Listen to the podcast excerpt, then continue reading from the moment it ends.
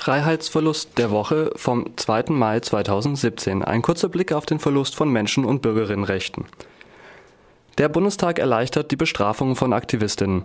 Am 27. April wurde vom Bundestag ein Gesetz zur Stärkung des Schutzes von Vollstreckungsbeamten und Rettungskräften verabschiedet. Dieses sieht im neuen Paragraph 114 des Strafgesetzbuches eine Verschärfung des Strafmaßes für tätliche Angriffe auf Amtsträger vor. Bei einem Strafrahmen von bis zu fünf Jahren soll es eine Mindeststrafe von drei Monaten Gefängnis geben. Eine Unterschreitung dieser Mindeststrafe in minderschweren Fällen ist nicht vorgesehen. Kritisiert wird das neue Gesetz aus verschiedenen Gründen. Das Gesetz sei, so die Kritikerin, unverhältnismäßig und der Straftatbestand zu unklar formuliert. Zu diesem Schluss kommt unter anderem auch der Rechtsausschuss des Bundestags.